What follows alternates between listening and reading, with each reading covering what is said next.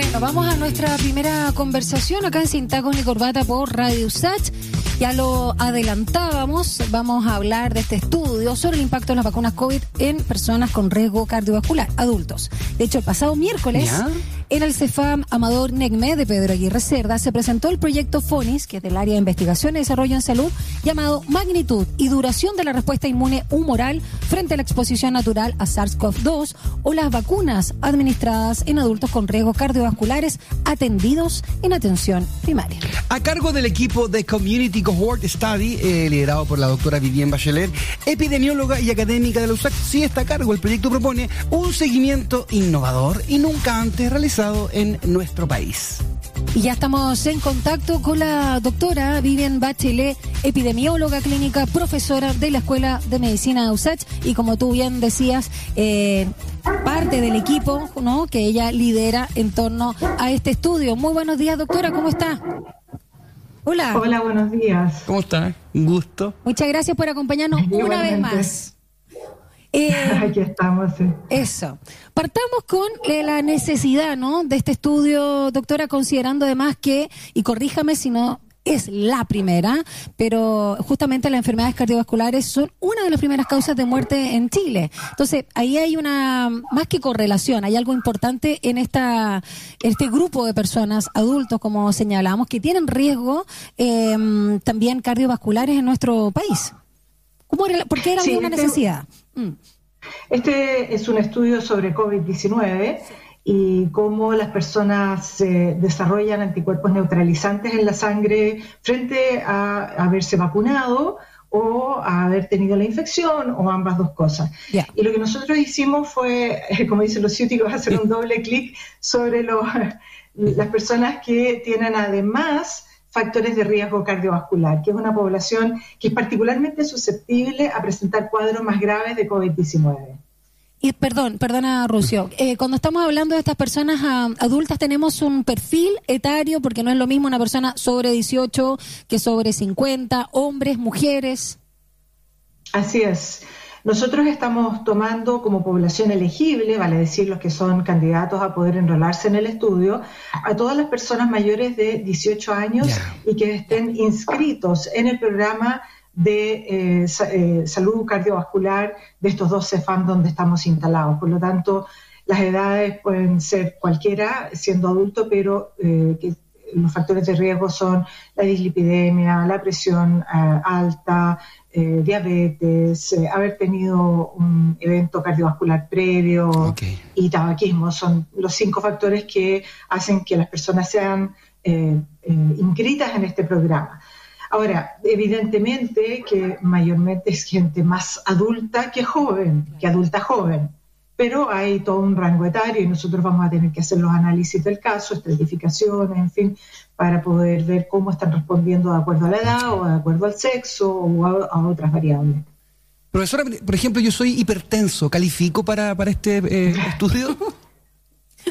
Sí, pero tendría que estar, eh, digamos, viviendo en la comuna de Pedro ah, y estar inscrito en eso, pero porque no lo hemos abierto porque estamos instalados en, la comunidad. Ah. Entonces, no, estamos enrolando personas de cualquier parte de Santiago que tengan presión alta, sino que la población elegible tiene que estar en esos programas de salud cardiovascular de esos CESFAM.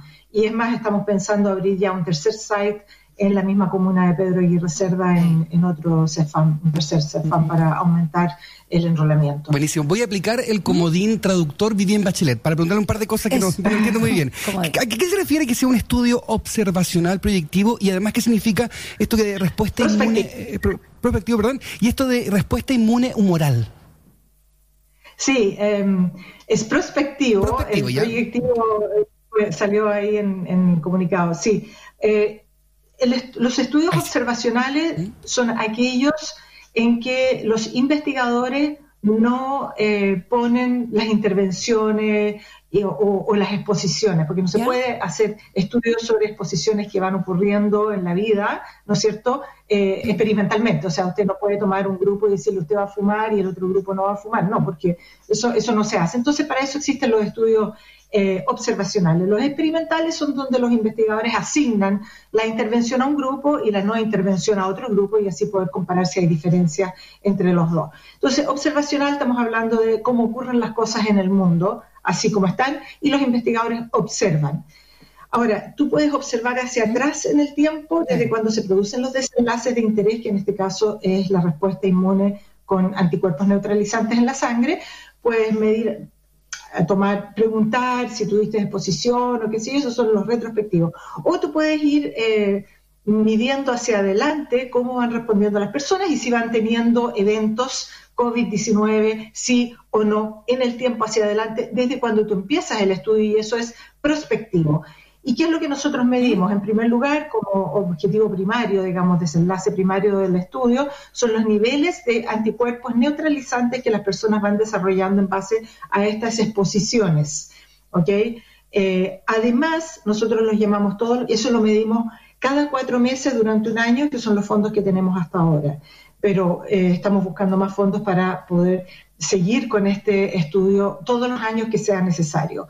Pero además de eso, nosotros los llamamos todos los meses a los participantes y les preguntamos eh, si han tenido algún evento COVID, si están bien, en fin, les, hacemos, les aplicamos un pequeño cuestionario y así vamos viendo si que tienen o no eventos.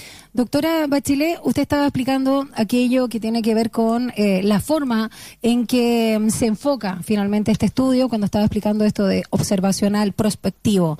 Si bien no es directamente relacionado con el estudio, quería preguntarle si tiene alguna noción de algún estudio a su vez, investigación o lo que se sabe respecto a las más de 61 mil muertes de chilenos y chilenas o personas que habitan en nuestro territorio a causa del COVID-19 y justamente las enfermedades cardiovasculares de base. ¿Sabe de algo ahí como una relación que sea importante considerar?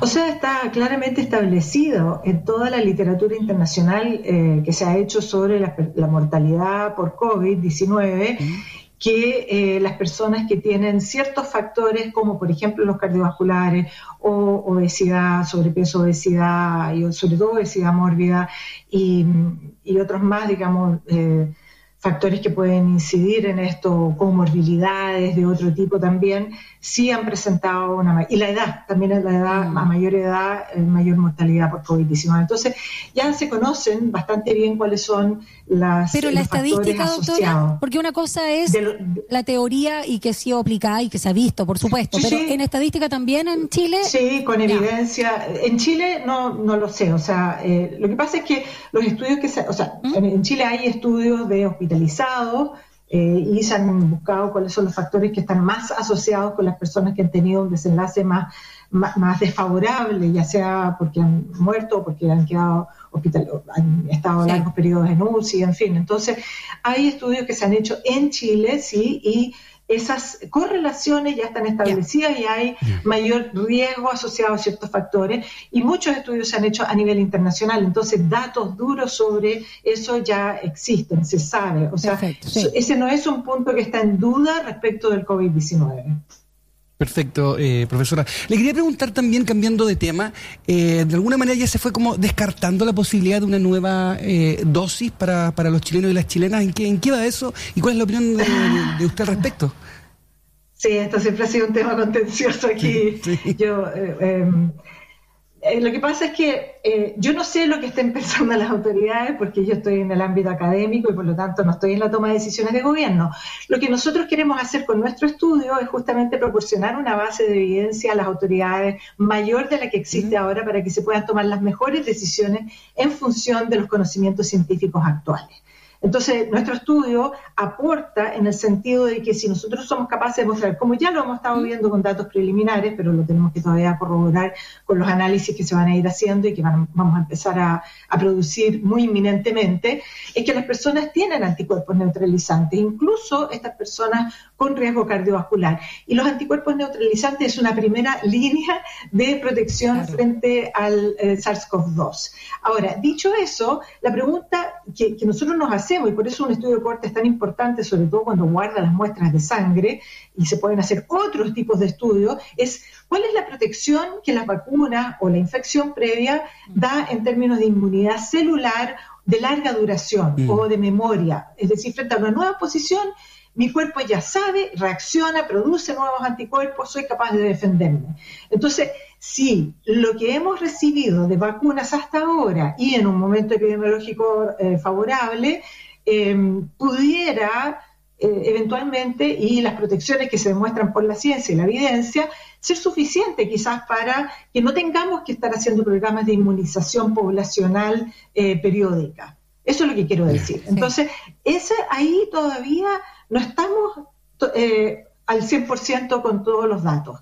Em, y lo otro es que también es muy importante que la autoridad tome en cuenta que estos programas de inmunización poblacional van generando un cansancio de las personas y por lo tanto menores grados de adhesión conforme vamos aumentando las dosis, ¿no es cierto?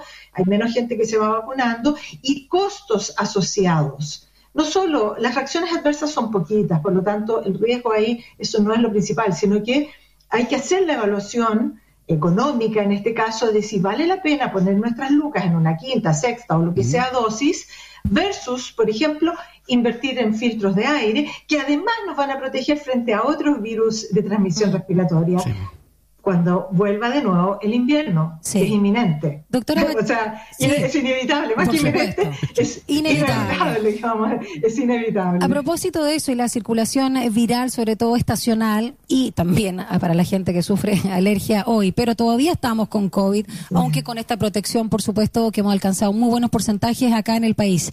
Para finalizar, doctora Bachelet, ¿qué le parece que se haya levantado esta obligatoriedad del uso de la mascarilla en nuestro país y cómo ve el comportamiento de las y los chilenos también en el espacio público? Es, eh, es, complejo. Yo, mm. o sea, es complejo no, no porque sea bueno o malo, sino que porque hay muchos distintos ángulos bajo los cuales uno puede tomar este tema. Uno, uno no puede mantener a la gente permanentemente enmascarillada cuando las cosas están mejor, estamos acercándonos al verano. Por lo tanto, yo creo que está bien. O sea, eh, evidentemente que hay que producir una apertura de esto, no podemos seguir en modo pandemia para siempre, ¿no? Pero por otra parte, es importante que se mantengan las campañas de comunicación de riesgo ya no solo asociadas al COVID-19, al SARS-CoV-2, sino que a, los otros virus que puedan empezar a circular eh, o a las condiciones epidemiológicas desfavorables que se puedan producir. La gente tiene que entender, y yo creo que en Chile lo ha, entendido y tiene una disciplina sanitaria que es espectacular, a todo esto me encanta, pero tienen que entender muy bien qué función cumple la mascarilla. Eso. Y en consecuencia, en cualquier momento nosotros vamos a estar llamados y quizás la autoridad nos va a hacer ese llamado a que nos volvamos a poner la mascarilla. Y tenemos que saber hacerlo y hacerlo donde corresponde y hacerlo bien. Mascarillas de buena calidad, bien puestas, usadas en los lugares donde es mayor la protección que nos brinda. Si estamos al aire libre, caminando por una vereda solo, no es necesario, a menos que tengamos alergia. Pero si estamos en un metro a una hora, en, que estamos con pocos casos, es mejor ponérsela porque lo que queremos es mantener el buen momento. Hoy estamos saliendo de esta pandemia por SARS-CoV-2, pero el tema pandemia eh, vino para quedarse. Absolutamente. Pueden ser otros virus. Absolutamente. Vivian Bachelet. tenemos que entender. Sí, muchas gracias. Epidemióloga clínica, profesora de la Escuela de Medicina de la USAC. Muchas gracias siempre por su tiempo, por su voluntad y también por la claridad con nosotros, siempre sin tacos ni corbata. Gracias, doctora. Gracias a usted, Daniel y Rodrigo. Solo puedo decir un dato frívolo, me encanta su look. Lo encuentro tan lindo que lo quería decir. Me gustó el pañuelo. Ah, me, gustó, no, me gusta su look, su corte de pelo, su pañuelo, sus anteojos, su estilo. Ah, solo, comparte un estilo, comparte un estilo de hoy. Quizás por eso. Gracias. Gracias, Un abrazo, doctora. Linda semana. No es mi fuerte en todo caso. Pero le queda naturalmente regio. Chao, que esté muy bien. Gracias. el dato frívolo.